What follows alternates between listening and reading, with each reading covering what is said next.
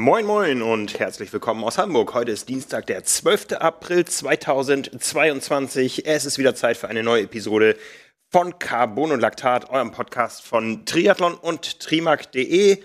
Mich kennt er schon länger. Mein Name ist Frank Wechsel, ich bin euer Publisher und mir gegenüber sitzt das neue Mitglied der Swift Tree Academy und unser Redakteur Lars Wiechert. Hallo Lars. Hi, hallo, mich kennt ihr auch schon, genau. Äh, letzte Woche eine ganz freudige Nachricht bekommen, dass ich da die Qualifikation geschafft habe und bin sehr gespannt, was da alles auf mich zukommt. Ähm, war auch ein langer Auswahlprozess, ab und an mal so eine unruhige Nacht gehabt, aber am Ende hat es gereicht. Unruhig, weil du zu übelsten Zeiten performen musstest auf der Rolle. Nee, das gar nicht. Ähm, so die, dieses Perform ging, wobei da hatte ich auch etliche Probleme. äh, aber das ist nochmal ein ganz anderes Thema, ähm, dass ich da den Abschlusstest irgendwie fast dreimal gefahren bin, bis der dann gesessen hat.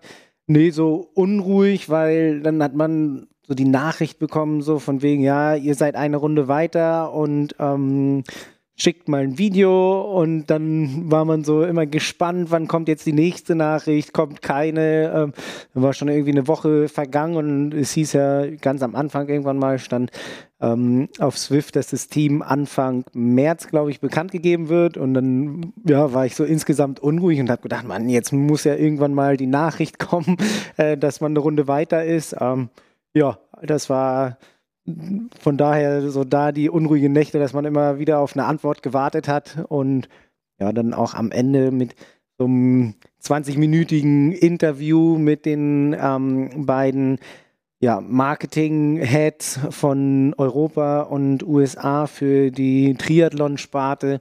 Das ist dann schon was Spannendes, auch ich, meine, ich kann Englisch reden, bin aber, glaube ich, nicht ganz so ja, familiar da drin, so wie es heißt. Und dann ähm, will man da ab und an dann doch irgendwelche Sätze bauen, die im, im Deutschen einem so im Kopf rumherschwirren und nee, schon eine echt spannende Sache gewesen. Das letzte Telefonat war dann mit äh, Sarah True. Genau, das letzte Telefonat war dann mit Sarah True, äh, umso spannender. Ich hatte eigentlich gedacht, so aus den Berichten, die ich vorher mal so gelesen habe, dass wenn man zum Videointerview eingeladen wird, dass dann so die Verkündung ist. Und in dem ersten Interview habe ich dann so die ganze Zeit darauf gewartet, dass Tim Don oder Sarah True mit eingeschaltet werden, dass ich da ausgewählt bin. Und dann waren aber so die 20, 25 Minuten Interview zu Ende und dann meinten sie so, ja, hat uns gefallen. Ähm, hast du denn noch Fragen? Und dann meinte ich so, ja, wann wann wird es denn entschieden? Wann wird das ähm, Team bekannt gegeben? Ja, wir haben noch einige Athleten, mit denen wir telefonieren und dann werden wir uns schon nochmal melden. Und dann verging eine Woche, die zweite Woche verging und es wurde sich nicht gemeldet. Und dann ähm, hieß es, ja, wenn du es einrichten kannst, dann würden wir gerne nochmal ein Telefonat mit dir führen. Und genau, dann bin ich bei ähm, Zoom, ins Zoom-Meeting gegangen und dann war Sarah True die erste, die mit drin war. Und dann ahnte ich schon so ein bisschen was, aber dann ging es auch erstmal nochmal ähm, ebenso mit Sarah True und den anderen beiden, die dann diesmal nur zugehört haben, so in so ein 50, äh, 15-minütiges Interview. Und am Ende wurde ich dann gefragt, ob ich der Meinung bin, dass Orange mir stehen würde. Ähm, was ich mit einem Schmunzeln bejaht habe. Und dann hieß es, dass ich äh, unter den drei männlich Ausgewählten, beziehungsweise unter den sechs insgesamt äh, dabei bin und ich aber noch ein bisschen ja, den Ball flach halten soll, Ruhe bewahren soll und in der knappen Woche wird es wahrscheinlich kommuniziert und das war letzte Woche soweit. Bis zum Oranje-Team. Hast, hast, du mitbekommen, dass Arjen Robben seinen ersten Marathon gelaufen hat? Das habe ich mitbekommen, genau. Er war auch so zufrieden, so wie es äh, medial durchklang. 3 Stunden 13, das wird dir nicht reichen, oder? Äh, wahrscheinlich nicht. Wobei auf Hawaii, glaube ich, sind 3 Stunden 13 auch nicht so schlecht. Ähm, aber ich versuche schon auf jeden Fall in Rot wieder unter die 3-Stunden-Marke zu kommen. Das ist ja in jeder Sportart gibt es so magische Marken, glaube ich. Und die 3-Stunden-Marke ist so die erste magische, die ich beim Marathon auf jeden Fall immer erreichen kann. Von daher, wenn es unter drei Stunden wird, dann freue ich mich. Ja, damit bist du jetzt einer von sechs in der Swift die Academy bei 150.000 Bewerbern. Genau, also ich wusste auch nicht, dass es so viele sind, aber anscheinend haben wirklich 150.000 ähm, ja, Swifter, Swifterinnen da die kompletten ähm, Vorgaben erfüllt. Da war es dieses Jahr oder letztes Jahr war es ja, oder für die Academy dieses Jahr, mussten ähm, jeweils ein Eingangswert erstellt werden. Also es gab fünf strukturierte Workouts und Ähm, es gab einen Eingangstest und einen Ausgangstest. Das gab es irgendwie die Jahre zuvor nicht. Da war es irgendwie immer, so wie ich es mitbekommen habe, nur über irgendwelche strukturierten Workouts, wo sie dann die Leistungsdaten genommen haben. Dieses Jahr war es, wenn man ähm, an der Swift Academy teilnehmen wollte, man konnte auch diese abgespeckte Variante machen, aber dann war es da eben ein 10 Kilometer Eingangstest und ein 10 Kilometer Ausgangstest. Und auf dem Fahrrad war es ein 40 Kilometer Zeitfahren ähm, und auch eben Eingangs- und Ausgangstest. Und da war, hatte ich dann beim Endtest so ein paar technische Probleme, weswegen ich den dann an einem Wochenende ähm, dreimal gefahren bin. Das war, oder zweieinhalb Mal. Es war schon sehr ungünstig. Ich habe mich auch sehr geärgert und mir lag der Zeitdruck so ein bisschen im Nacken. Und dadurch, dass ich äh, Montag auf jeden Fall keine Zeit hatte und Dienstag war die Deadline und dann ähm, ja, habe ich es äh, übers gesamte Wochenende verteilt. ja, großartig. Und du wirst das Ganze in einem Tagebuch uns Einblick geben. Es geht ja demnächst los in Florida, äh, in Kalifornien. Genau, nach Morgan Hill werden wir eingeladen ähm, ins Specialized Headquarter.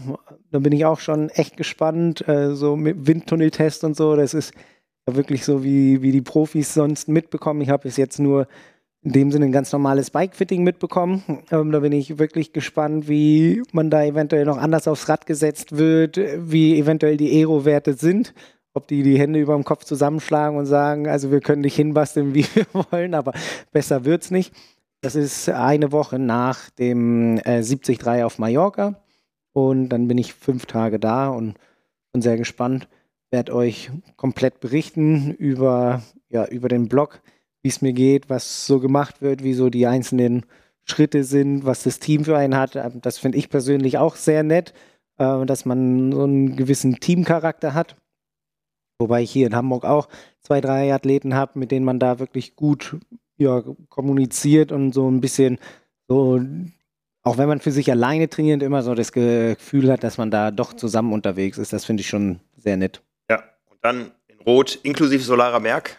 Inklusive Solarer Berg auf der Originalstrecke. Da ist dann der erste Test, äh, auch mit dem Rad dann hoffentlich. Äh, mal schauen, wie es dieses Jahr aussieht und welche Farbe es mitbringt. Vielleicht passt es richtig gut nach Rot, äh, aber hoffentlich ist es da dann schnell. Da fallen dann die 4 Stunden 12 vom Ironman Hamburg.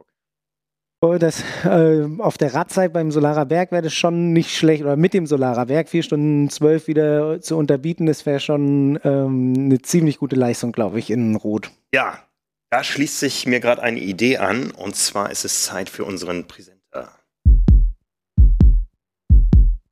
Ja, 4 Stunden 12, äh, wenn sie denn fallen sollten. Ich glaube, da können es die allerwenigsten mit aufnehmen. Aber vielleicht hat ja irgendwer von euch Bock, es mit Lars beim Schwimmen oder Laufen aufzunehmen. Und zwar ist der Präsenter unserer heutigen Episode wieder AG1. Und AG1 hat eine Staffel ausgeschrieben, wo der Radpart schon besetzt ist. Das macht nämlich die Lisa selbst von AG1, sofern ich es weiß. Aber es wird noch gesucht, ein Schwimmer, der schlagen muss, Lars. Ich, ich hoffe, ähm, wieder irgendwas zwischen neun und, oder unter einer Stunde, also eine 59 drunter wäre schon das Ziel für mich. Also gibt bestimmt einige, die das schaffen. Genau, und drei Stunden hast du ja schon angekündigt. Also da gibt es vielleicht auch den einen oder anderen Marathonläufer, der sagt, mit eurem Last nehme ich es auf. Ihr könnt euch bewerben. AG1 sucht nämlich noch zwei Staffelteilnehmer für den Part Schwimmen und Laufen für die erste AG1 Rotstaffel. Es äh, geht zusammen mit dem Team Fit Tech Travel am 3. Juli an die Startlinie im Home of Triathlon. Ja, wie kannst du mitmachen? Du musst auf Instagram Athletic Greens EU und Challenge Rot folgen. Athletic Greens EU und Challenge Rot versteckt sich hinter den Ad-Zeichen. Wir schreiben das auch nochmal in die Show Notes und dort erzählen in den Kommentaren, warum genau du der oder die Richtige bist, um das Staffelteam komplett zu machen. Und dabei solltest du auch deinen größten Fan markieren, damit das Ganze auch eine schöne Reichweite bekommt. Ja, das geht an zwei Leute, also diese Staffelplätze. Wer darüber hinaus AG1 ausprobieren möchte, für den gilt auch weiterhin die Aktion, die wir schon letzte Woche angekündigt haben. Unter athleticgreens.com slash carbonlactat kannst du dir nämlich mit deiner Erstbestellung heutzutage 10 Travel Packs für dein nächstes Trainingslager sichern damit bist du dann auch unterwegs gut versorgt. Ja, ähm, Wie gesagt, ganz einfach, athleticgreens.com slash carbonlactat. Auch das stellen wir natürlich nochmal in unsere Show Notes. Ja, 82 Tage sind es noch bis zu diesem Highlight in Rot.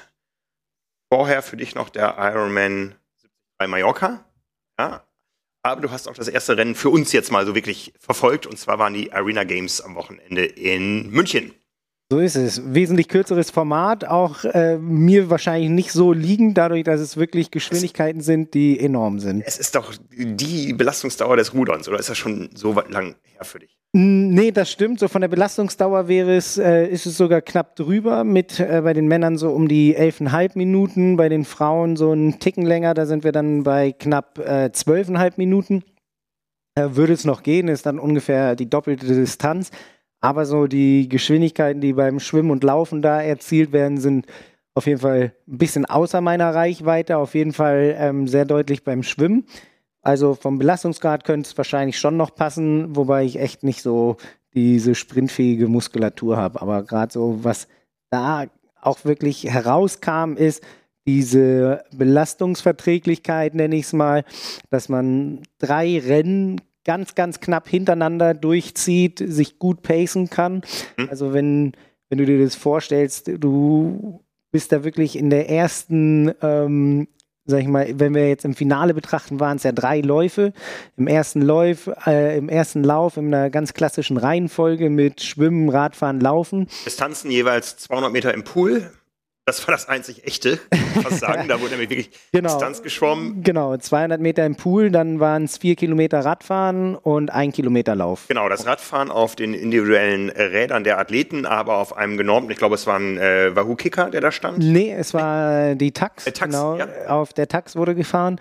Und ähm, dann auf dem Laufband war ein selbst angetriebenes, weiß gar nicht, ich glaube, es waren Assault-Laufbänder, äh, aber gibt es auch von Woodway oder so, diese Curve-Dinger. Also es ist selbst angetrieben. Da hat man auch so die unterschiedlichsten Techniken gesehen, wie die Athletinnen damit umgegangen sind.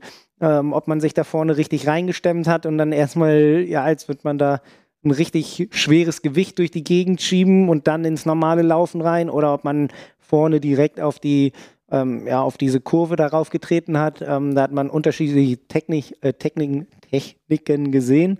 Ähm, und so vom Gefühl her sind da auf jeden Fall noch einige Athleten und Athletinnen dabei, die da, glaube ich, noch ein bisschen mehr rausholen können. Ja. Ähm, aber für den Zuschauer persönlich fand ich es echt ein extrem spannendes Format, kurzweilig. Kann sich dann immer jeder selber überlegen, ob er das gut findet oder nicht. So wie es schien, war da auf jeden Fall eine, ja, wenn man so einen Querschnitt sieht, viele, die gemeckert haben, so das hat nichts mehr mit Triathlon zu tun. Ich glaube, das sind dann so die Alteingesessenen oder so diese Traditionalisten von der langen oder Mitteldistanz. Das kann ich absolut verstehen. Und andere wiederum fanden es richtig cool, äh, auf einem ganz kompakten Bereich die Athleten über alle Strecken zu sehen. Natürlich so ein bisschen schwieriger, wenn es dann eben mit ähm, Swift in dem Sinne ausgetragen wird, dass man nur den Avatar sieht. Aber ich fand persönlich, ähm, dadurch, dass man schon die Daten gerade bei der Übertragung gesehen hat, welche Geschwindigkeit sie haben, äh, auch teilweise die Pulswerte mit eingeblendet, konnte man da ein ganz gutes, ähm, ja, einen ganz guten Überblick gewinnen. Ja, ordnen wir das Ganze erstmal insgesamt ein. Diese Arena Games haben einmal stattgefunden im äh, letzten Jahr, nee, nee in, in, Rotterdam ist es gestartet und es gab auch schon in London eine Ausführung. Ähm, es gab, 2020 ist es gestartet, da hatte Justus Nieschlag gewonnen. Ähm, in Rotterdam, genau, letztes Jahr war es dann in Rotterdam, in London und ich glaube, letztes Jahr gab es nur zwei Etappen, das weiß ich gerade gar nicht genau. Genau, meine ich auch, ja. Genau, und ähm, da war London, glaube ich, der zweite Wettkampf und dieses Jahr ist es eine komplette Serie in dem Sinne über drei Etappen mit München in zwei Wochen, dann London und dann eben von jetzt angesehen in vier Wochen mit Singapur. Genau, das ist der Wettkampftag des Ironman Utah, der Ironman Weltmeisterschaft, aber mit einem gewaltigen Zeitunterschied. Das heißt, man kann rund um die Uhr quasi Triathlon schauen wenn die Weltmeistertitel, denn es ist die erste E-Sports-Weltmeisterschaft von World Triathlon, vom Weltverband. Ähm, der Weltmeistertitel ist da vergeben, lange bevor das Rennen um die Weltmeisterschaft in Utah gestartet wird. Äh, das gehört mit zum Setup. Es haben sich da ein paar Branchenriesen gefunden. Ja. Ähm, World Triathlon ist dabei. Ich habe auch gesehen, die ganzen Kampfrichter und so, die kenne ich aus, aus jahrelangen äh, Kurzdistanzrennen. Äh, äh, der Thanos aus, ähm, äh, wo kommt er her? Aus, aus Griechenland wahrscheinlich mit dem Namen. Äh, der ist auch seit Jahren schon der maßgebliche Olympia-Organisator, der, der technische Delegierte, der Chef. Ähm, der war in München da präsent und wie gesagt, es geht über drei Stationen. Ähm, wie gesagt, World Triathlon ist einer der Player, einer, der das Ganze technisch organisiert, ist Swift. Kennst du gut, die kennen wir gut seit Jahren. Und der dritte ist die Super League. Und da drohte es äh, ein bisschen zu kriseln ähm, zu Beginn der Ukraine-Krise, denn ähm, es kamen Meldungen zutage, dass das Ganze ja mit russischem Geld funktioniert. Nur mit russischem Geld. Das ist, das haben wir alle gesehen, wer es gesehen hat am Wochenende, ein Riesenaufwand, der dahinter steckt. Aber der Inhaber, der Geldgeber hat dann gesagt, ich habe zwar russische Wurzeln, aber bin auch seit 20 Jahren Kanadier und was Putin da macht, gefällt mir überhaupt nicht. Damit waren dann eben auch die beiden europäischen Stationen, die erstmal zur Disposition standen, wieder gesichert. Ja, und dann äh, ging das Ganze los am Samstag mit Vorläufen und alle, äh, die irgendwie sich ein bisschen dafür interessiert hatten, haben gesagt, was ist das denn? Denn erstens, die Zuschauer hatten Tickets, da stand 16 Uhr drauf, die wussten von 11 Uhr noch gar nichts. Und zweitens, die Übertragung, oh, die hat Bauchschmerzen gemacht. Die erste Übertragung hat ein bisschen Bauchschmerzen gemacht. Wenn man dann zum Finale hinguckt, könnte man vielleicht so ein bisschen drüber hinwegschauen. Es war natürlich schade, dass man da so ein bisschen in dem Gesamten dann gebremst war und da auch die Ergebnisse erst etwas später herauskamen. Also die, da war auch kein wirkliches, ja, kein wirklicher Live-Ticker oder Live-Ergebnisse zu sehen. Es gab einzelne Swift-Bilder zu sehen, also nur die Avatare, aber nichts live aus der Halle. So ist es. Und ähm, ja, da mussten wir so ein bisschen warten. Aber nachdem dann klar war, wer sich alles qualifiziert hat fürs Finale, fand ich persönlich, dass die Übertragung gerade da ziemlich gut funktioniert hat. Ein, zwei technische Probleme, was so ja, die, die Swift-Variante dann in dem Sinne anging. Das war dann eher für die Athleten ein bisschen ärgerlich, gerade wenn es da um richtig viel geht, weil eben, es geht nicht nur um diesen Weltmeistertitel, sondern ähm, die Arena Games sind dadurch extrem heraufgesetzt worden, dass man da eben genauso viele Punkte für das World Ranking oder für das Olympia Ranking holt wie bei normalen ähm, WTCS-Rennen zum Beispiel oh, okay. oder äh, Europa. Ist, äh, mir sogar neu gewesen, ja. Genau, also ich glaube, ähm, in London und in München ist es so, dass es Punkte gibt wie beim Europacup und in Singapur dann wie beim World Cup. Also man kann da wirklich ziemlich gut Punkte sammeln und äh, aus deutscher Sicht ist es dann umso erfreulicher mit ähm, Justus Nieschlag, der ja, ähm, wie ich erfahren habe, da nicht mehr ganz so viele Punkte auf dem Konto hat. Dadurch, dass seine ganzen oder viele Punkte aus 2019 bei ihm gestrichen werden, er dann eben nicht so gut ähm, ja, körperlich im Schuss war, dass er da über die Jahre dann noch richtig Punkte sammeln konnte. Deshalb ist er da ziemlich in der Bringschuld und ähm, nutzt diese Rennen halt auch äh, gerade deshalb dafür, um da ordentlich Punkte zu sammeln, dass er eben wieder die Möglichkeit hat, Richtung World Cup oder WTCS-Rennen unterwegs zu sein. Ja, da geht ja auch der Olympiazyklus los mit dem 27. Mai. Du hast dir da die Mühe gemacht, dieses äh, komplett komplizierte Regelwerk ein bisschen auseinander zu pflücken. Das äh, thematisieren wir heute gar nicht mal groß. Da fangen wir dann mit an, wenn das losgeht. Ja, es hört sich aber ein bisschen komplizierter an. Gerade wenn man es irgendwie verfassen muss, finde ich, ist es extrem kompliziert. Wenn man dann einmal so etwas tiefer in diese Struktur eingestiegen ist und sich auch etwas länger damit befasst hat, finde ich, ähm, geht das so, aber es ist auch immer noch mal besser, wenn man da Athleten fragt, die da direkt mit betroffen sind. Aber selbst da kann ich es aus Erfahrung erzählen, es ist nicht immer so ganz äh, logisch oder verständlich, wer wie jetzt da dann doch sich qualifiziert oder eben nicht. Als zweimaliger Olympiaruderer bist du groß geworden mit Nominierungskriterien. Äh, so ist es. Einmal mit nationalen und internationalen, da äh, muss man sich schon ab und an mit beschäftigen. ja, ja. Ähm, kurz noch zum WM-Setup. Ähm, da bin ich jetzt, da, da musst du mir antworten, wenn du es weißt. Diese beiden ersten Rennen, Singapur, äh Quatsch, ähm, München und London, die dienen als Qualifikation für Singapur oder zählen die schon mit zur WM-Wertung dieser E-Sport-Weltmeisterschaft? Ganz am Anfang habe ich auch gedacht, dass das die Qualifikationen dafür sind, aber es ist nicht so, sondern die Punkte, ähm, man sammelt schon Punkte in München und in London und ähm, in Singapur gibt es dann für die, fürs Endergebnis nochmal mehr Punkte, aber die ersten Rennen zählen schon mit in die Weltmeisterschaftswertung. Also ähm, Athleten oder Athletinnen, die eben später einsteigen, haben weniger Punkte, mhm. ähm, aber trotzdem die Chance, sich da eben noch ganz oben zu platzieren, dadurch, dass es äh, mit dem Endlauf eben nochmal mehr gibt. Ja, ich finde das einen geschickten Zach Schachzug der äh, Verantwortlichen beim Weltverband, das wirklich E-Sport-Weltmeisterschaft zu nennen. Ja, so wird das Ganze trendy. Ähm, ich weiß jetzt nicht, wie es für die Zuschauer in der, in der Halle war. Wir kennen ja E-Sport-Meisterschaften von allen möglichen äh, Ballerspielen und so weiter. Da ist die, da, da kocht die Halle und es gucken auch alle nur auf dem Bildschirm. Also so war wenigstens noch ein bisschen Action geboten. Ähm, ich finde das einen mutigen, aber interessanten äh, Schritt, weil da wirklich der, der Sport mit zum E-Sport gehört. Es ist eben nicht nur der, der Zeigefinger, der betätigt werden muss, sondern da kommt es auf den kompletten Athleten an. Es kommt auf den kompletten Athleten an. Schwimmen ist noch nicht äh, E-Sport, wird es auch nicht werden.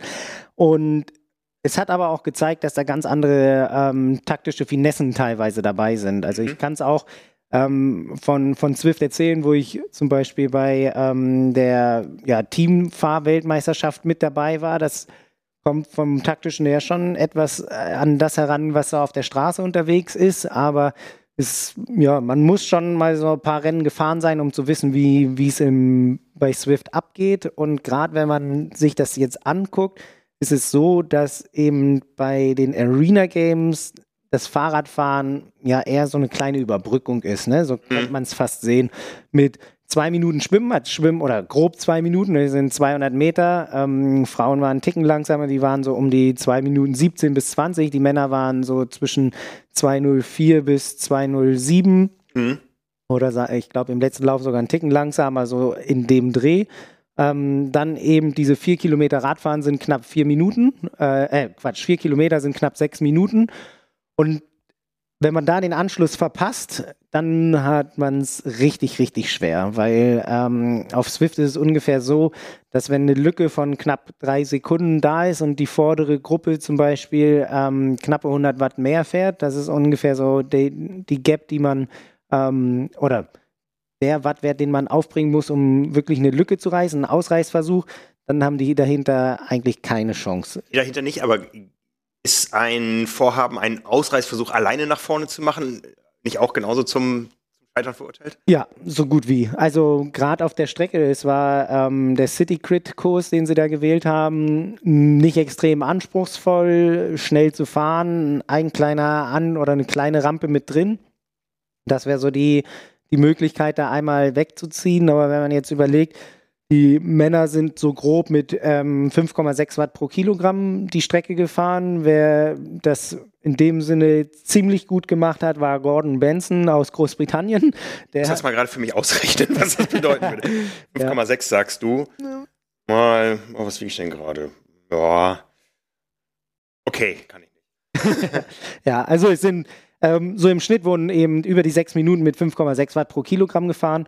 Und äh, der Gordon Benson, der hat es zum Beispiel geschafft, in ähm, einer Runde mit 4,2 Watt durchzukommen, weil er es einfach taktisch clever gemacht hat, dass er hinten im Windschatten drin geblieben ist und er versucht hat, immer möglichst nah dran zu bleiben, keine Lücke reinreißen zu lassen. Und dann ähm, war es so, dass eben wirklich alle Athleten oder Athletinnen da in einem Pulk durchgekommen sind. Bei den Frauen war es so ein bisschen unterschiedlich, dadurch, dass die ähm, Best Potter aus Großbritannien, die am Ende auch gewonnen hat, zum Beispiel bei der zweiten und dritten Etappe ziemlich alleine ankam, konnte sie vorne wegfahren.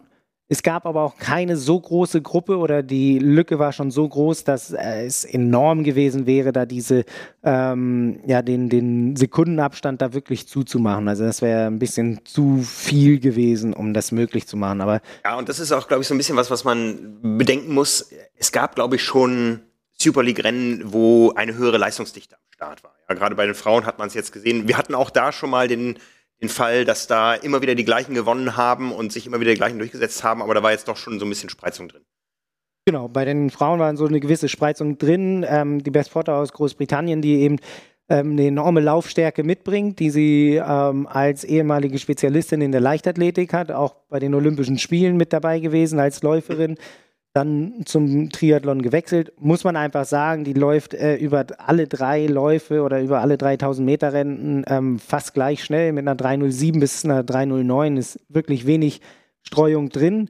Im Verhältnis dazu ähm, Lena Meissner, die äh, ja, souverän Silber gewonnen hat für Deutschland, läuft zum Beispiel eine 321, 314 und 316. Also das sind einfach so ja, grob 10 Sekunden Unterschied, die es wirklich schwer sind, irgendwo dann wieder aufzuholen, wenn ähm, die andere Athletin da auch halbwegs Fahrrad fahren und schwimmen kann. Ja. Und ähm, da wird spannend, wie es in, ja, in London eben in zwei Wochen ist, ähm, so wie es ähm, sich anhört, werden Georgia Taylor Brown und Jess Learmans aus ähm, Großbritannien mit dabei sein beide Olympiasiegerinnen in der Mixed Relay Staffel mit Großbritannien jetzt in äh, Tokio gewesen, beziehungsweise Georgia Taylor Brown ja auch Silber im Einzel. Auch beide schon mit Super League Erfahrung, also mhm. nicht mit den Arena Games, aber auf jeden Fall schon Super League Erfahrung. Ähm, auch mit dem Abschluss in letzter Saison in Malibu, wo beide unterwegs waren. Georgia Taylor Brown hatte da Silber gewonnen. Ähm, kann man schon gespannt sein, wie, wie es da dann ausgeht. Aber so ein bisschen Routine sich reinholen in, in so einen Wettkampf und auch einfach dieses Selbstvertrauen zu haben, dass es über alle drei Finaletappen funktioniert mit einer ziemlich ähm, guten Gleichmäßigkeit, glaube ich, ähm, sind sie da alle ziemlich gut aufgestellt. Ja, ja. Ich glaube, jeder, der Triathlon betreibt, der kann diese Distanzen einschätzen. Ja, äh, Schwimmen ist all out, äh, vier Kilometer Radfahren, je nach Taktik. Du hast gesagt, in manchen Rennen ist das nur so die Überbrückung gewesen. Äh, kann auch schnell all out werden und äh, der Kilometer laufen sowieso. Jeder Triathlet weiß, je kürzer die Distanzen, desto wichtiger werden die Wechsel. Auch da kann man punkten oder auch nicht, denn es gibt auch ein gewisses Reglement, was zu beachten ist. Es müssen Schuhe getragen werden und zwar spezifische Schuhe, Radschuhe auf dem Rad, äh, Laufschuhe beim Laufen. Äh, Helmpflicht gibt's nicht. Helmpflicht gibt es nicht. Äh, genau, die ähm, Schuhpflicht wurde eingeführt, nachdem, ich glaube, beim ersten oder bei den zweiten Stationen hatte da äh, Jonas Schomburg so ein bisschen getrickst. Das wurde jetzt so eingeführt. Genau, mit dem Wechsel kann man richtig viel, oder was heißt viel, im Verhältnis schon viel Zeit gut machen wenn man sich anguckt, jemand, der das wirklich äh, aufs äh, Perfekte schon geschafft hat, war Justus Nieschlag, mhm. der damit zum Beispiel so die ähm, kleine Lücke vom Schwimmen oder vom Laufen aufs Rad komplett weggemacht hat. Also gerade beim äh, bei der umgekehrten Reihenfolge im zweiten Lauf, ähm, wo es mit dem Laufen losging und dann mit dem Fahrradfahren war es so, dass er also bis zur Hälfte gut mitgehalten hat und dann musste er ein bisschen abreißen lassen und hatte die ähm, andere Gruppe dann oder die, die gesamte Gruppe laufen lassen.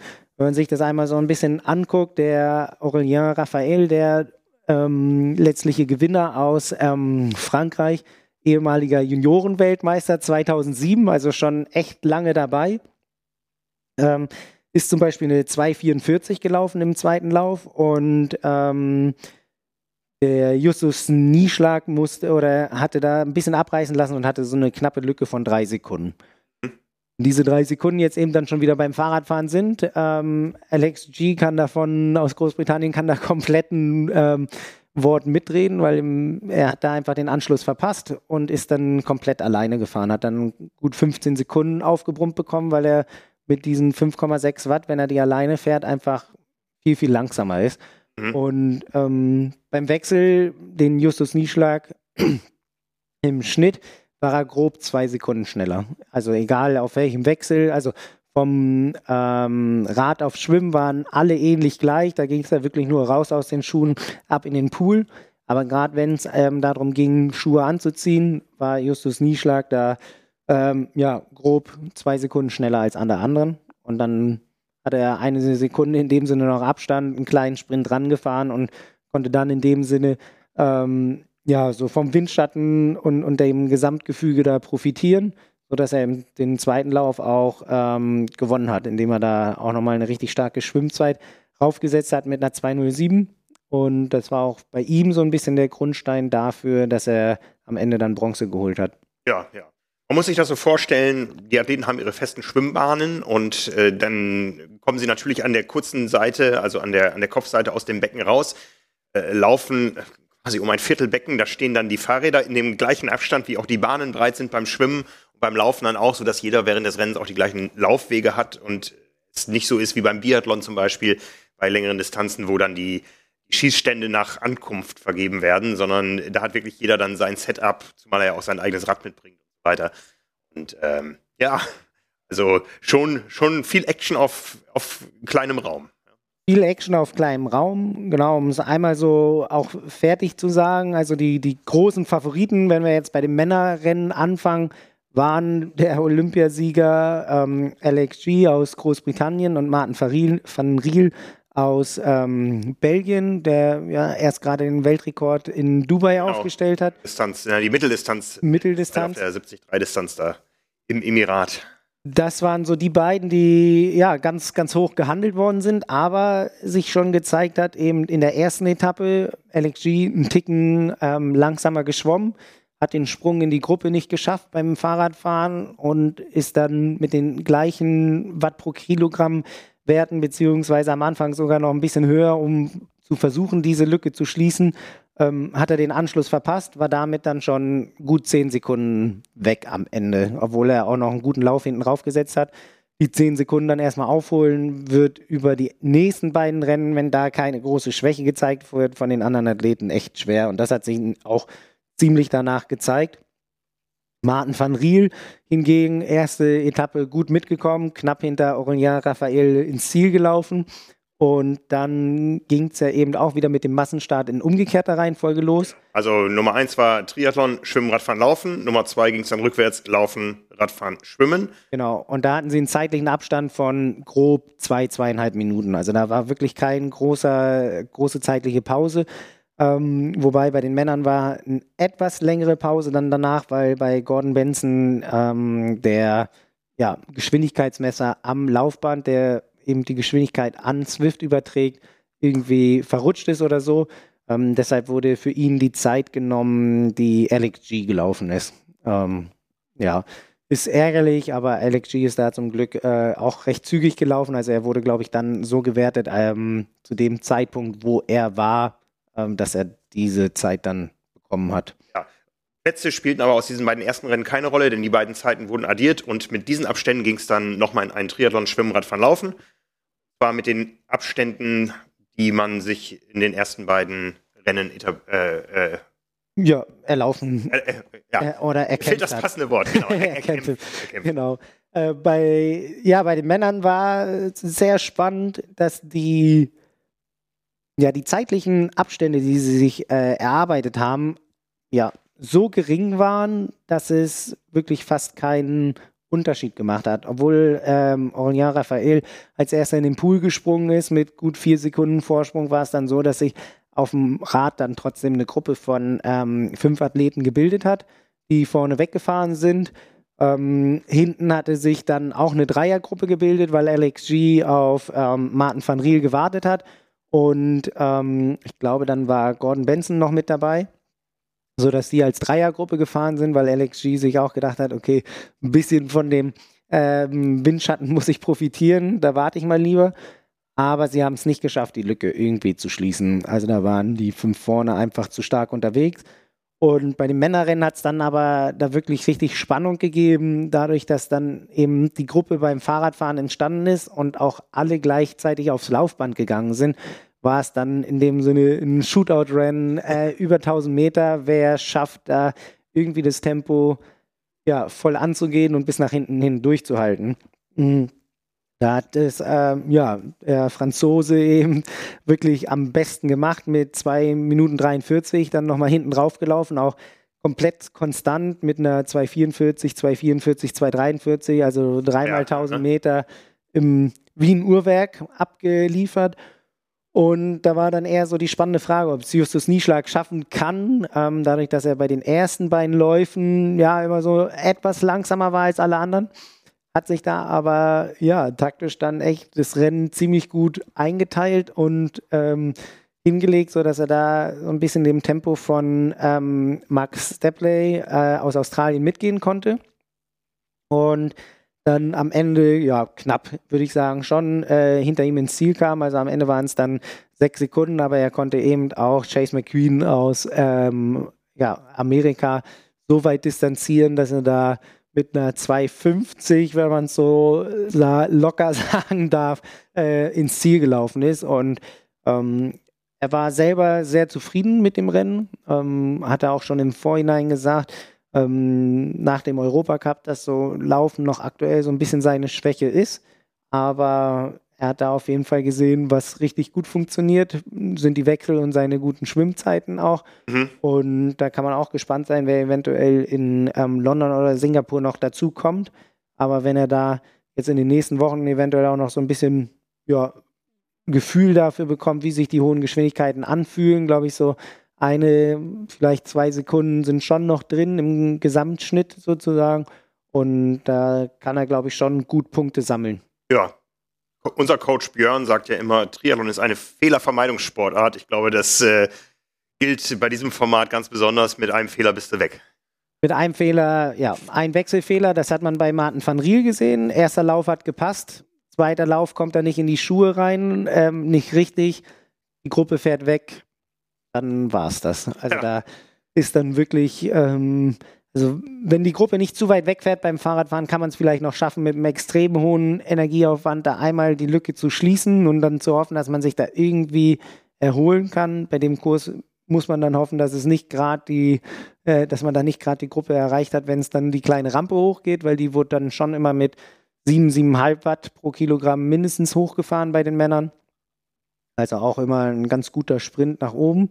Ähm, aber wie gesagt, genau, also dadurch, dass äh, im Fahrradfahren wirklich ähm, in der Gruppendynamik so enorm ist, ist es eher ein kleiner Zubringer, entweder vom Lauf zum Schwimmen oder vom Schwimmen zum Laufen könnte man jetzt überlegen, ob man es eventuell so macht, dass man, dass alle Zeitfahrräder fahren müssen oder ihre Avatare, nicht die Sportler, dass die Avatare Zeitfahrräder fahren müssen, äh, um eben zu sagen, dass die komplett individuelle Leistung darüber zählt.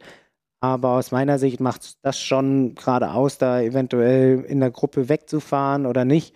Da können wir jetzt direkt so diesen Schwung nehmen zu den Frauen. Da haben es zum Beispiel Annabel Knoll und Lena Meissner wirklich richtig gut gemacht im zweiten Lauf, dass sie da ähm, ja so ein bisschen aufeinander gewartet haben und dann eben ähm, als Zweierblock da gefahren sind, um sich eben von den anderen abzusetzen. Äh, im dritten Lauf, nicht im zweiten. Ja, bei Anna, Annabelle Knoll muss man ja fast sagen, es kann nicht kurz genug sein. Ja, wir erinnern uns an äh, die Performance, die sie im letzten Jahr in Kienbaum gezeigt hat und sich damit dann eben für die Olympischen Spiele qualifiziert hat in diesem DTU-internen äh, Ausscheidungswettkampf gegen sieben andere äh, noch potenziell startberechtigte Olympiateilnehmerinnen. Das waren ja Distanzen, die ähnlich kurz waren. Ich glaube, das Rennen war ein bisschen länger vom zeitlichen her, irgendwie um eine Viertelstunde ging das. Und da hat sie jetzt gut dran angeknüpft. Das war genau ganz stabil, auch über alle drei Disziplinen eben.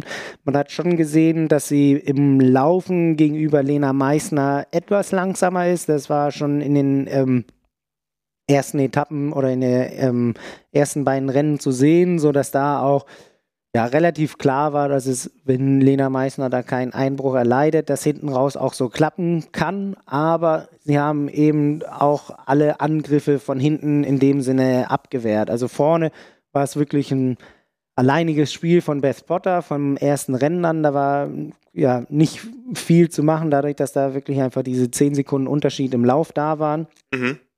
Ähm, aber wenn man sich jetzt eben anguckt, ähm, mit den Rennen von äh, Annabel Knoll und Lena Meissner. Da war zum Beispiel am Anfang noch ziemlich Druck von äh, Gina Serino aus äh, Amerika drin. Die hat es auch im, in der zweiten Etappe dann versucht, da äh, direkt mit dem Laufstart mit Best Potter mitzugehen und die Lücke reinzureißen. Und da muss man sagen, haben es äh, die beiden deutschen Athletinnen wirklich richtig, richtig stark gemacht, sich da irgendwie gar nicht beeinflussen lassen, dass da die Gina Serino äh, wirklich so versucht, dann nochmal das Zepter in die Hand zu nehmen und musste dann dem starken Rennangang in dem Sinne auch so ein bisschen Tribut zollen, ähm, so eben Richtung äh, Laufwechsel dann aufs Rad eben äh, Lena Meissner und Annabel Knoll äh, richtig gut äh, zusammen waren und da alle Angriffe abgewehrt haben und ähm, dann eben zum letzten Lauf oder zum dritten und entscheidenden Lauf waren die Abstände dann schon so nach hinten sortiert, dass ähm, ja da eher dann richtige Energieleistung hätten kommen müssen, damit es funktioniert.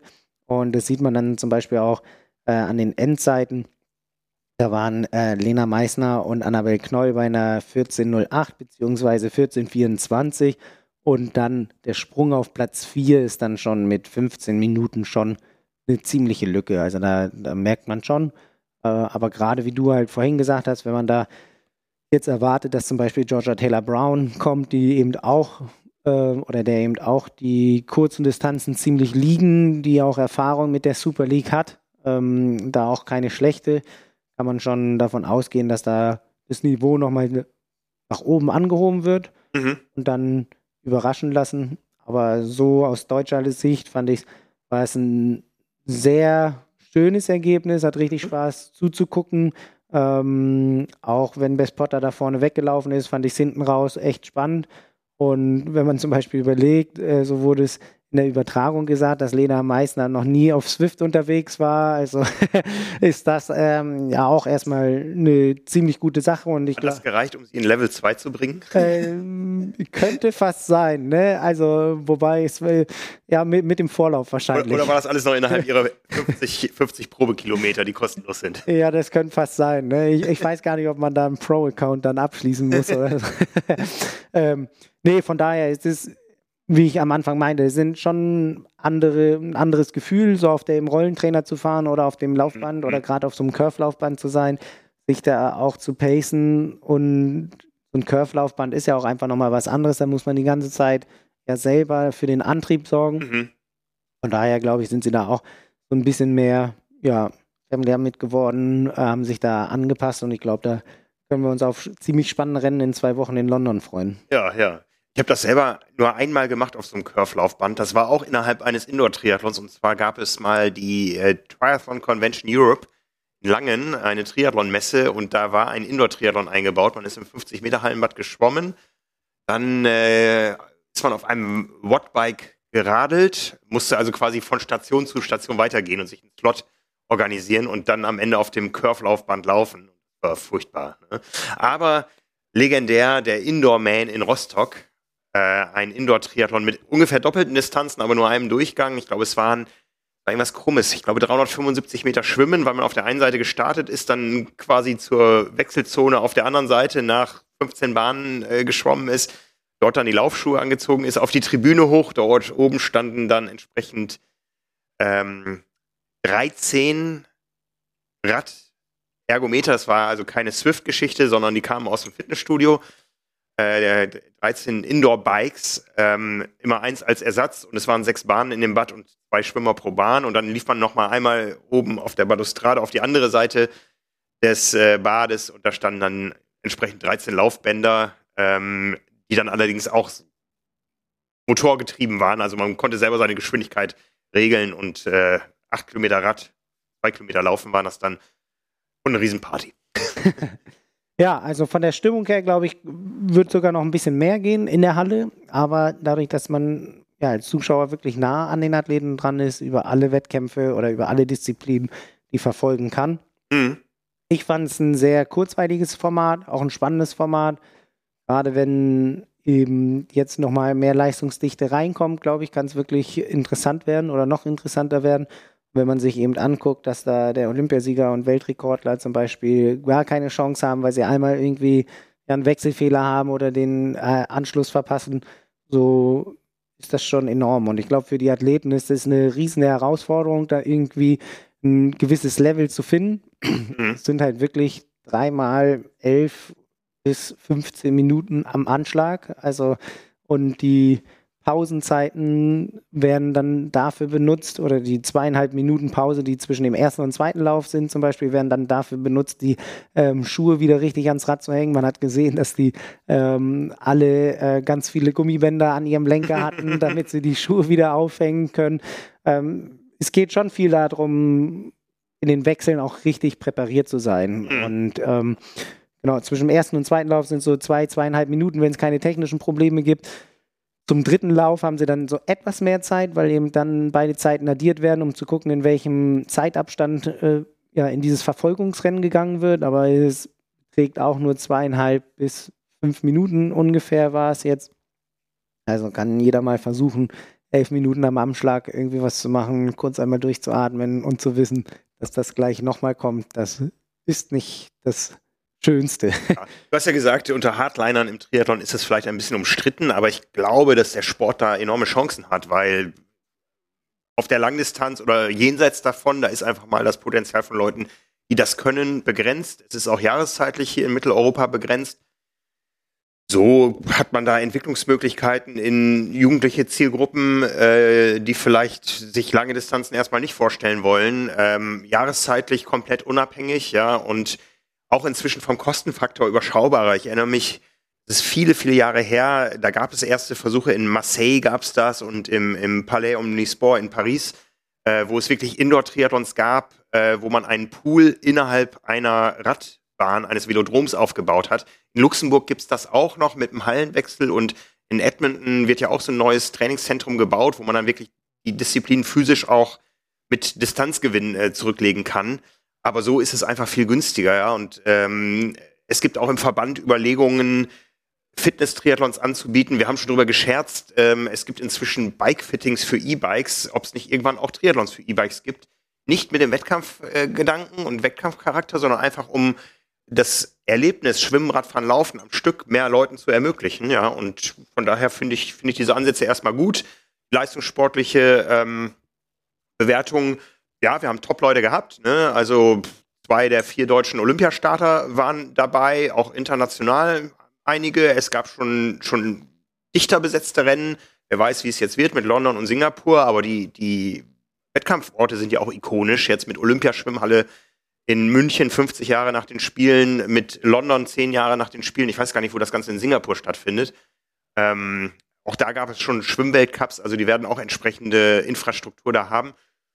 Ja, Lassen wir uns überraschen, wohin das geht. Ne? Und wenn man sich die aktuelle Mittel- und Langdistanz anguckt, dann sind es die Athleten, die von den kurzen Distanzen kommen. Also ich glaube, da besteht extrem viel Potenzial, ja. ähm, gerade äh, so zur Entwicklung ähm, einer breiten Spitze, ja, Tempohärte reinbringen und dann eventuell der Wechsel auf die lange Distanz. Also wer da eventuell ein Auge auf die Athleten und Athletinnen hat, die bei den Arena Games dabei sind, mhm. ähm, Vielleicht sehen wir davon auf jeden Fall mal welche in ein paar Jahren dann auf der Langdistanz, äh, die da wirklich schnell unterwegs sind.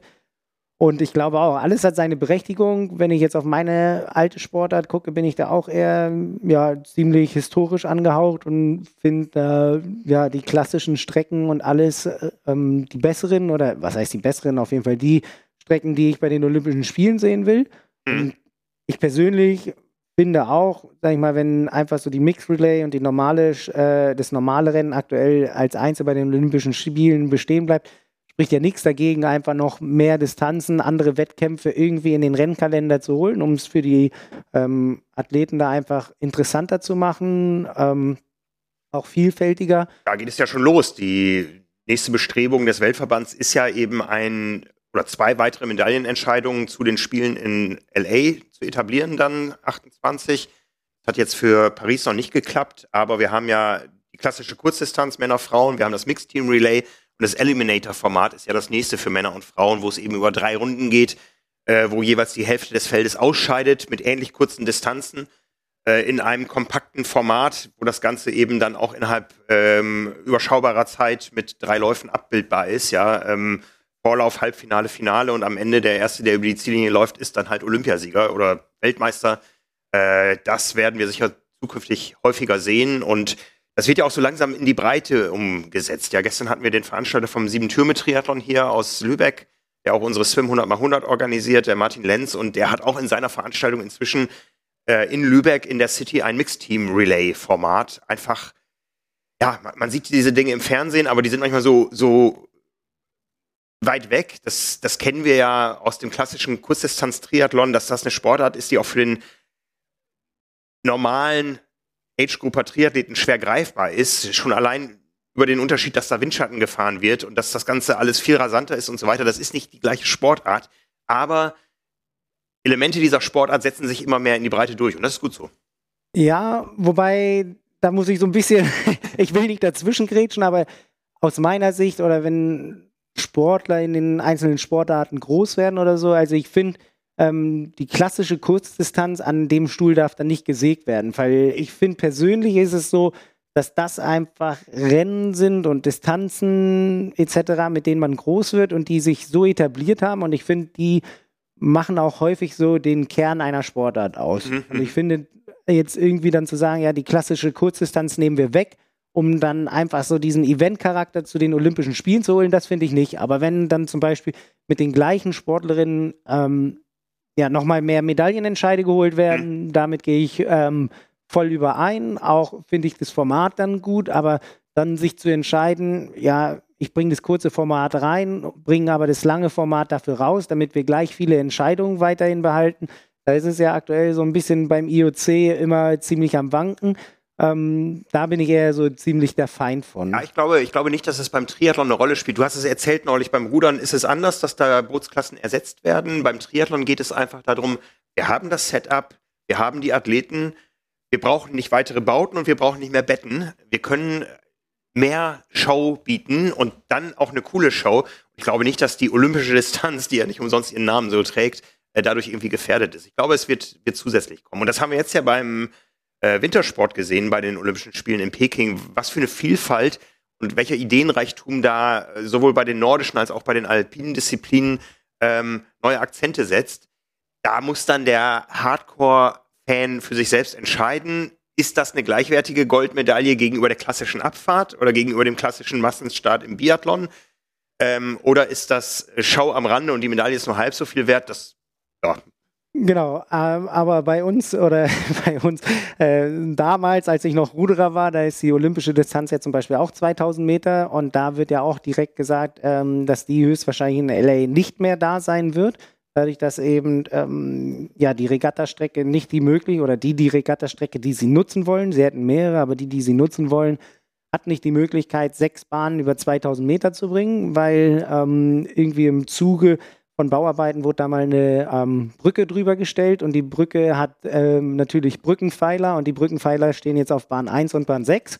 Äh, bei kurz vor, das ist der Grund, das ja. Genau, bei kurz vor 1500 Meter und ähm, so gibt es eben, oder gibt es dadurch, dass sie nur diese Regattastrecke aus irgendeinem Grund benutzen wollen, eben nur zwei Möglichkeiten. Entweder das Finale wird nur mit vier Booten gefahren oder wenn man dabei bleiben will, dass sechs Boote äh, über die Strecke gehen, ähm, dann nur auf 1500 Meter.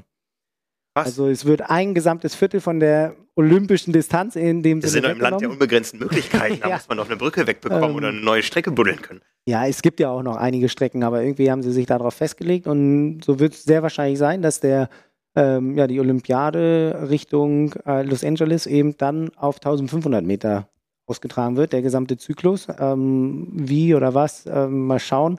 Aber das ist dann wirklich so, wie man den Marathonläufern sagt, also heute ist nur ein halber drin, weil deine Baustelle ist oder so. Ähm, es gab aber vor exakt zwölf Tagen die Meldung, dass ab Brisbane, Brisbane ist 32, glaube ich, Olympische Spiele 32, äh, dass ab dann die Schwimmwettkämpfe im 25, ab dann oder danach im 25 Meter Pool nur noch ausgetragen werden sollen, weil man das Ganze auch kompakter hinbekommt, die Bauten nicht mehr so größer werden müssen. Das war auch wunderbar begründet, diese ganze Abhandlung, bis ich dann gesehen habe, äh, es ist der 1. April.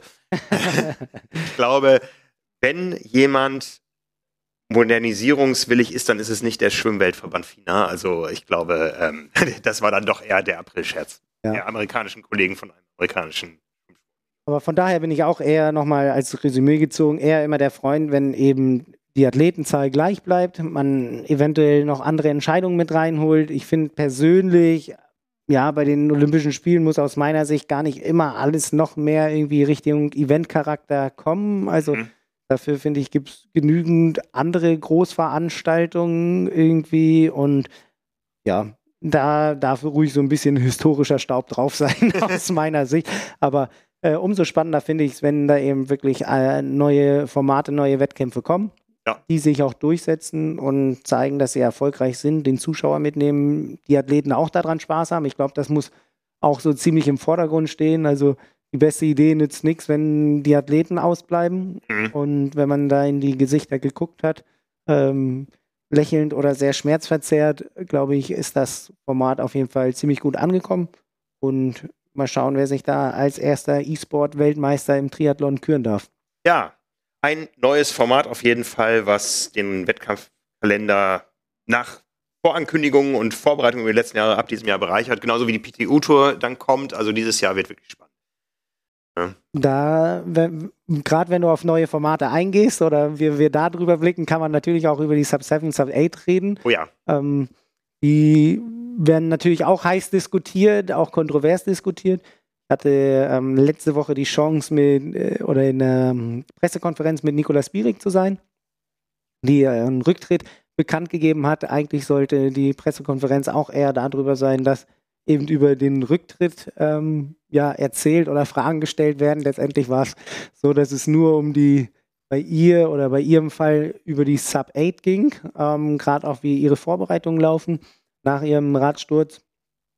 Und ja, auch, also desto mehr ich da in diesem Projekt drin bin ähm, und auch gerade nach den Gesprächen finde ich es auch immer spannender und ähm, bin da wirklich gespannt, wie, ja, wie nah sie rankommen oder ob es wirklich möglich ist, unter diese Zeit zu kommen. Ja, ja, wir beide werden hinfahren. Heute ist die Einladung äh, gekommen, dass wir uns jetzt medial akkreditieren können zum Phoenix Sub 7 Sub 8 Project powered by Swift, wie es offiziell heißt. Also die sind auch da Partner. Wird ein großes Programm, über eine ganze Woche läuft das Ganze. Der 5. Juni ist der geplante Wettkampftag, der 6. das ist der Pfingstmontag, ist noch als Ausweichtag mit äh, on hold, falls am 5. das Wetter nicht rekordtauglich sein sollte drücken wir mal die Daumen, dass es mit dem ersten Schuss funktioniert. Ähm, nichts ist nerviger für die Athleten, wenn sie da vor Ort sind und es dann irgendwie. Das kennst du als Ruderer, glaube ich, mehr als Triathleten das kennen, ne? dass dann da mal irgendwie einen Tag nichts geht. Ja, genau. Also auch zu Genüge. Auch bei meinen letzten Olympischen Spielen in Rio war es auch der Fall. Ähm, dann heißt es ja, wir verschieben es eine Stunde, wir verschieben es auf den Nachmittag. Ähm, und man sitzt da immer, baut die Vorstartspannung wieder auf. Also Skifahrer oder so kennen es ja auch. Und dann ist man da im Tunnel, wird wieder rausgeholt. Ähm, Gerade in meinem Fall war es dann auch immer so die Frage mit dem Gewichtsmanagement. Hm, dadurch, dass wir uns zwei Stunden bis eine Stunde vorm Rennen eben wiegen müssen. Und wenn es dann immer weiter nach hinten verschoben wird, klar hat man sich zur offiziellen Wiegezeit gewogen, aber wenn dann das Rennen irgendwie vier Stunden später stattfindet, muss man natürlich auch wieder dahin irgendwie alles richtig aufgefüllt haben. Und wenn am nächsten Tag dann auch wieder der Wettkampf ansteht, muss ich mich auch wieder auf die Waage begeben und dann. Das heißt, mit jeder Verschiebung wird neu gewogen? Nee, genau. Also wenn meine Startzeit, sag ich mal, um 10 Uhr ist, ähm, dann darf ich mich ab 8 Uhr wiegen. So, und wenn dann das Rennen verschoben wird, ähm, dann zählt diese Waagezeit von 8 Uhr. Aber die Sache ist natürlich, wenn dann am nächsten Tag auch wieder um 10 Rennen ist, muss ich mich auch wieder um 8 Uhr wiegen. Und so der, der gesamte Rhythmus hat sich eigentlich schon ziemlich eingespielt, wie man das dann handhabt. Also vom, ja, wann esse ich, wie viel trinke ich. Und wenn es dann auf einmal so ist, dass ich mich eigentlich für ein Rennen um 10 Uhr vorbereite und dann ist aber die Spitze oder das Rennen dann doch um 12, dann muss ich ja eigentlich den ganzen Part, den ich Richtung 10 Uhr gemacht habe, nochmal Richtung 12 Uhr machen. Und habe ja zwischendrin eigentlich nicht großartig ausgeschwitzt oder äh, irgendwie ähm, dahingegen was gemacht. Deswegen ist es dann schon auch ja, ein Stressfaktor, der dann Richtung nach dem Rennen beziehungsweise Richtung nächsten Tag wirklich nochmal ähm, ziemlich auf einen lastet. Und mhm. Also ich kann es nur zu gut verstehen, wenn das dann ähm, auch manche sagen, ja, dann hat man eventuell den Fokus verloren oder das ist wie bei so einem Fehlstart, bei so einem 100-Meter-Rennen. Die sind aufgepumpt bis zum geht nicht mehr, warten nur auf diesen Schuss, wie so ein Rennpferd und dann kommt der Schuss und dann heißt es, okay, ähm, dann kommt der zweite Schuss und alle dürfen wieder in die Startblöcke. Ja, da ist das Wiegen für dich ja nichts Neues. Bei Swift spielt das ja auch eine Rolle. Bei, beim Rudern geht es um die Einteilung in Bootsklassen und beim Swiften geht es um eine Normierung der Leistung. Kilogramm dann. Äh, bei Swift sogar, ja, ähm, generell bei Swift und bei ähm, äh, beim Rudern auf 100 Gramm. Also wenn, wenn, wenn ich beim Rudern eben schwerer als diese 72,5 Kilo war, die das maximale Einzelgewicht sind, dann durfte ich laufen gehen ja. oder hoffen, dass es noch irgendwo abfällt oder so. Äh, und bei Swift ist es neuerdings so, ganz am Anfang war es auch so bei den Weltmeisterschaften, dass immer aufgerundet wurde äh, oder abgerundet je nachdem, in welche Richtung man war. Ähm, jetzt ist es wirklich so, dass man exakt das angeben muss, was auf der Waage steht. Und dann ähm, ja, gibt es da nicht mehr viel zum Hantieren. Beim, beim Rudern gibt es dann wahrscheinlich vor Ort eine normierte Waage und äh, gibt es da Gewichtsdoping? Äh, Gab es da Versuche, die Waage irgendwie zu beeinflussen? Ähm, letztendlich ab und an gab es eventuell auf kleineren Wettkämpfen, also auf Dorfwettkämpfen oder so, so die Waage, wo man gesagt hat, stell dich rechts hinten hin, dann bist du leichter, so ungefähr. Äh. Aber äh, bei ja, World Cups. Wie, wie, steht man da drauf? In, in Unterbuchsen? Äh, in Rennkleidung muss man draufstehen, genau. Also eigentlich hat man nur den Einteiler an. Ähm, also selbst wenn es jetzt irgendwie minus drei Grad draußen sind, stellt man sich nur im Einteiler auf die Waage, auch wenn man dann nachher äh, lange Sachen anhat. Also man steht immer im Einteiler auf der Waage. Äh, genau, zwei Stunden vorher bis eine Stunde vorher. Dann gibt es ähm, da ja, die Wiegemeisterinnen, die eben äh, drauf gucken, ob es passt oder nicht. Wenn im Mannschaftsboot da war, dann ist das Durchschnittsgewicht von 70 Kilo entscheidend. Ähm, und da wird dann wirklich gerechnet. Und wenn es dann nicht passt, dann darf entweder die ganze Mannschaft nochmal laufen gehen oder der Einzelne. also das ist wirklich so immer der erste Wettkampf, den so ein Leichtgewicht zu erfüllen hat, die Waage und dann ähm, das nächste Rennen. Okay, und bei Swift, wie ist da das Reglement derzeit? Da ist man ja nicht vor Ort in der Regel. Ja, es hat sich ähm, mittlerweile ziemlich ähm, ja, gewandelt. Also in der ersten Saison, wo ich in der Swift Racing League mitgefahren bin, war es so, dass wir ein Zeitfenster von 24 Stunden hatten, in dem wir uns wiegen durften. Da durfte man sich sogar noch nach dem Rennen wiegen. Also rein theoretisch hätte ich angeben können, ich fahre mit ähm, 67,5 Kilo, mal angenommen ähm, fahre das Rennen und dann kommt die Kommission und sagt, von dir wollen wir das ähm, Verwiegevideo haben. Und Verwiegevideo. Genau. Ja, schon im Duden der Begriff. und dann ähm, bin ich verpflichtet, das Video hin, hinzuschicken. Wenn ich dann dieses Video nach dem Rennen gemacht habe und nicht das angegebene Gewicht habe, das ich mit beim Swift-Rennen hatte, dann werde ich disqualifiziert. Also von daher ist es immer sicherer, sich vor dem Rennen zu wiegen, ganz offiziell auch das Gewicht einzutragen. Und mittlerweile ist es auch so, dass man ein Zeitfenster von zwei Stunden bis zum Rennen hat, mhm. in dem man äh, sich wiegen darf oder wiegen muss. Und es ist eben so, dass man eine Waage mitten in den Raum stellen soll, also so, dass man auf dem Video erkennt, dass man sich nirgendwo festhalten kann. Ähm, war am Anfang auch äh, zu Genüge, dass da irgendwie getrickst wurde, dann muss man ähm, die Waage einmal nullen, also anmachen, sodass sie auf Null ist, ein Referenzgewicht drauflegen, zeigen, wie viel Kilo das Referenzgewicht hat, das Referenzgewicht runternehmen, sich raufstellen, zeigen, dass man auf der Waage steht, dann darf man wieder runtergehen und danach stellt man sich mit dem Referenzgewicht äh, und sich selber auf die Waage und ähm, das war dann das gesamte Prozedere. Ist da eine gewisse Waage vorgeschrieben, eine gewisse? Nee, ähm, ist dann halt in dem eigenen System gefangen. Also, digital sollte sie sein. Digital sollte sie sein äh, und dann ist es halt, wenn sie dann sehen, dass eben eine große Abweichung zwischen Referenzgewicht, dem eigenen und Referenzgewicht und dem eigenen zusammen ist, dann ähm, ja, kann es auch sein, dass sie da irgendwie dann was sagen, aber bis jetzt ist mir da so noch nichts zu Ohr gekommen, dass da irgendwie dann zu große Differenzen waren.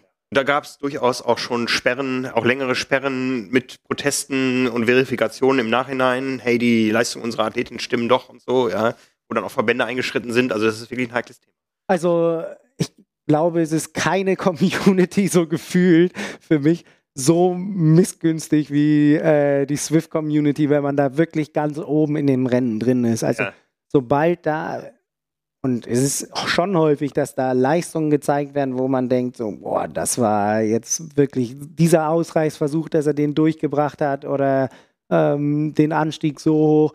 Das sind dann schon so Sachen, wo dann immer direkt mit dem Finger drauf gezeigt wird. Äh, als erstes wird dann ähm, bei der Swift Racing League ist man in der Premier League dafür verpflichtet, also in der ersten Liga sozusagen ist man verpflichtet, auch danach sein ähm, Dual Recording, also der, die Aufnahme von deiner, ähm, von deinem Smart Trainer und einer zweiten ähm, Power-Einheit zu zeigen, um zu gucken, ob die wirklich nah beieinander liegen. Aber wie du sagst, da gibt es ähm, schon viele Fälle oder doch irgendwie immer welche, die dann tricksen wollen, die dann irgendwie eine Software drin haben, dass sie mehr liest und dann werden die Power-Daten im Nachhinein angefasst, um da das Gesamtbild gleich zu haben. Also ich finde es schade, weil eigentlich macht so dieses Rennenfahren selber schon Spaß. Mhm. Und ähm, da muss man dann auch einfach mal so ehrlich sein und ähm, oder auch so viel Respekt haben und die Leistungen anerkennen. Also. Ja, ja. Ich meine, das, das ist Sport, ja. Ähm, da geht es ja um wirklich was, ja. Da wird sicher ganz genau hingeguckt. Wir kennen das noch aus den Ironman Virtual Races, wie da nach Strich und Faden betrogen wurde. Weltweit haben die Leute irgendwas gemacht. Ähm, sodass das eher so den Erlebnischarakter bekommen hat. Da ging es ja auch mal am Anfang initial um Quali-Slots für eine 73-Weltmeisterschaft und so. Das war alles so ein bisschen aus der Not geboren und hat ja auch gut funktioniert für Ironman, um die Leute bei der Stange zu halten, als die Pandemie begonnen hat. das Konzept ist geblieben. Es gibt nach wie vor die Ironman äh, Virtual Clubs und, und Races. Also bei den Clubs performen wir auch ganz gut mit unserer Power and Pace Community, weil wir einfach viele, viele Trainingskilometer vor allen Dingen im Indoor-Bike einbringen über den Winter. Ja, und ähm, aber ich glaube, als Rennen nimmt das keiner mehr so richtig ernst. Es ist äh, ein schöner Anreiz, eine schöne Bestätigung. Da gibt es wirklich Leute, die Rennen für Rennen sammeln. Ähm, aus Deutschland Frank Urban ganz vorne mit dabei, der glaube ich noch keins hat ausfallen lassen von den, ich weiß gar nicht, wie viele Rennen es inzwischen sind oder an, Rennen in Anführungszeichen, aber der wirklich fleißig dabei ist und sich da Wochenende für Wochenende durchquält. Und ja, von daher können wir, glaube ich, einen Strich drunter ziehen und sagen, Triathlon wird E-Sport. teilweise, teilweise. Dafür ist es zu vielfältig, äh, zu viel Spaß auch bei der Sache, wenn man draußen unterwegs ist. Aber eben gerade in dem Hinblick ähm, finde ich schon eine interessante Sache. Aber wenn man jetzt eben nochmal den Schwenk zum Sub 7, äh, Sub 7, Sub 8 geht, da fand ich sehr spannend. Ähm, das ist dann vielleicht auch so ein bisschen das Zusammenspiel dann mit Swift, wenn man überlegt, ja, wie sind so die Windverhältnisse und so. Da hatte ich Nikolaus Bierig auch gefragt, weil ich habe sie selber noch nie auf dem Zeitfahrrad gesehen. Wer sie kennt, die hat da immer ihre beiden Abwäschschwamme auf dem Oberrohr oder auf dem Lenker und dann nur die beiden Extensions. Und da ähm, fand ich persönlich sehr interessant, ob sie ähm, überlegt, mit dem Zeitfahrrad unterwegs zu sein oder nicht, wie sie die Pacemaker einsetzt. Ähm, da sind auch noch Überlegungen, wer da eventuell mit reinkommt. Da war mal ähm, eine deutsche Bahnfahrerin mit dabei, ähm, wobei die sehr wahrscheinlich nicht zu diesem Termin kann. Deswegen werden es eventuell andere Triathleten oder Triathletinnen werden. Da hat sie noch nicht mit dem Namen rausgerückt. Und das Team hat entschieden, dass sie auch mit dem Straßenfahrrad fahren wird, ähm, weil sie meinte, wenn sie im Windschatten sitzt, ähm, kann sie sehr wahrscheinlich äh, mit ihrem normalen Straßenrad näher äh, an die vor ihr Fahrenden rankommen und so ja, mehr Windschatten genießen, als wenn sie in einer ähm, Zeitfahrposition sitzt, was sie nicht so häufig macht. Ähm, und dann kann sie es nicht so gut einschätzen. Deswegen ähm, finde ich sehr spannend, wie da so die unterschiedlichen Herangehensweisen der einzelnen Athleten sind. Ja, ähm, das ist auch ergonomisch sinnvoller dann im Hinblick auf den Marathon. Den hat sie angetestet am Wochenende ja mit 2 Stunden 45 Roundabout. Ja, genau, 2 Stunden 45. Ähm, auch ganz lustig, weil sie meinte, ja, ähm, sie weiß noch nicht so richtig, sie nimmt es nur als eine lockere Trainingseinheit, um da zu wissen, wie, wie die Distanz ist, dass sie dann einen gewissen ja, Belastungsreiz setzt und dann, ja, zweite werden mit so einer Zeit, wenn man locker läuft, dann ist da schon noch ein bisschen was drin. Ja, es rückt näher, auch das ist ja jetzt nicht mehr in allzu weiter Zukunft. Wir sind schon im Mitte April, wie gesagt, 5. und alternativ der 6. Juni sind da als Renndaten vorgesehen in Klettwitz in Brandenburg auf dem Dekra Lausitzring. Ja, wir beiden werden dabei sein. Es soll in den nächsten Tagen eben verkündet werden, wer noch alles mit dabei ist, eben als Pacemaker. Es wird ja auch von offizieller Seite noch so ein bisschen hinterm Vorhang gehalten, wer denn für die verletzte Lucy Charles Barclay äh, einspringt. Wir waren ja schon ganz stolz, dass wir als erster den Ort verkündet haben. Wir haben auch letzte Woche schon geschrieben, dass es Cat Matthews wird, die da die Lucy ersetzen wird. Ähm, von daher bleibt es, was den zweiten Platz bei den Frauen betrifft, in britischer Hand. Ähm. Das bleibt in britischer Hand und so wie es scheint, werden auch die Pacemaker die gleichen bleiben. Also da wird sie so dieses komplette Team von Lucy Charles Barclay übernehmen und ähm, kann da dann auf ein Team oder auf ein funktionierendes Team aufbauen, beziehungsweise sich da reinsetzen. Und ähm, von der Leistungsfähigkeit ist, glaube ich, Cat Matthews da nicht weit entfernt. Also ziemlich guter Ersatz, den sie da gefunden haben. Ja, ja.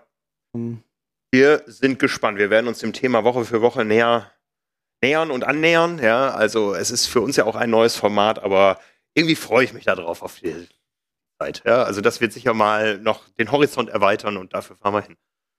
Also ich bin auch, also absolut, äh, der Horizont wird damit erweitert. Äh, ob sie jetzt eine Steilkurve brauchen oder nicht, ist die Frage auf, auf so einem großen Radius. Aber was da eventuell noch technisch irgendwie mit herausgeholt wird, gerade wenn man sich eventuell irgendwelche Verpflegungssachen anschaut oder so, ähm, oder ob sie da noch andere kleine Finessen mit reinholen. Wenn man dieses ähm, Zwei-Stunden-Projekt von Kipchoge anguckt, äh, da waren ja dann auch noch irgendwie Flügel an den ähm, Schuhen mit dran oder kleine ähm, Windabweiser an, an den Armlingen oder Beinlingen. Also mal gucken, was sich da eventuell noch einfallen gelassen wird. ich bin gespannt. Ja, kannst du noch was abgucken Rot. Äh, so, sofern es legal ist, dann kann man da eventuell was mitnehmen, ja. Das mit dem Windschatten nicht so genau, aber das schon. ja, haben wir noch einen schönen Ausflug in die verschiedensten Distanzen, von den ganz kurzen bis zu den ganz langen heute gemacht. Und äh, ja, wir hören uns nächste Woche wieder. Dazwischen liegt ein Osterfest. Viel Training für mich. Äh, Kinder sind weg, äh, wird ein richtiger Block reingesetzt. Ähm, auch mal wieder ein bisschen lange Distanzen und ein bisschen Geschwindigkeit reinsetzen. So langsam muss es ja kommen, habe ich den Eindruck. Und ähm, eingeladen worden. Ich glaube, Oberpretzel oder wie heißt die Strecke? Ja, ähm, dann, dann, kannst du äh, dich auf ein gutes Sitzfleisch freuen. Elf Runden in London mit zweieinhalbtausend Höhenmetern und 173 Kilometer Distanz und so sechs Stunden sind geplant. Achso, aber das ist nicht die Uberpretzel, das heißt. Ja. Ja, ich. Ähm, zu sehr in den Strecken bin ich auch nicht drin, aber das ist, äh, das wird anstrengend. Äh, ja, ja, ich hoffe auf gutes Wetter und dann werde ich das draußen. ja, danke dir, Lars. Sehr gerne. Dann bis zum nächsten Mal. Genau, schöne Ostern euch da draußen. Bis Ostern hört ihr natürlich noch am Donnerstag wieder einen neuen Podcast auf dem Kanal äh, Power and Pace. Ähm, schon aktiv ist der Podcast zum Thema Superfoods auf unserem anderen Kanal Pasta Party. Ansonsten findet ihr natürlich täglich alles, was ihr zum Triathlon wissen müsst auf trimark.de. Ja, wenn ihr noch ein kleines Ostergeschenk für irgendwen sucht, Jahresabo ist auch online bestellbar. Da gibt es einen schicken Gutschein zum Ausdrucken nachher. In Ostereierform haben wir ihn noch nicht, aber äh, wenn ihr euch und uns da was Gutes tun wollt, schaut mal rein auf trimark.de slash Abo. Ansonsten hören wir uns nächste Woche wieder. Bis dann, macht's gut. So, noch Tschüss sagen? Achso, ciao. Alles klar, bis dann. Ciao, ciao.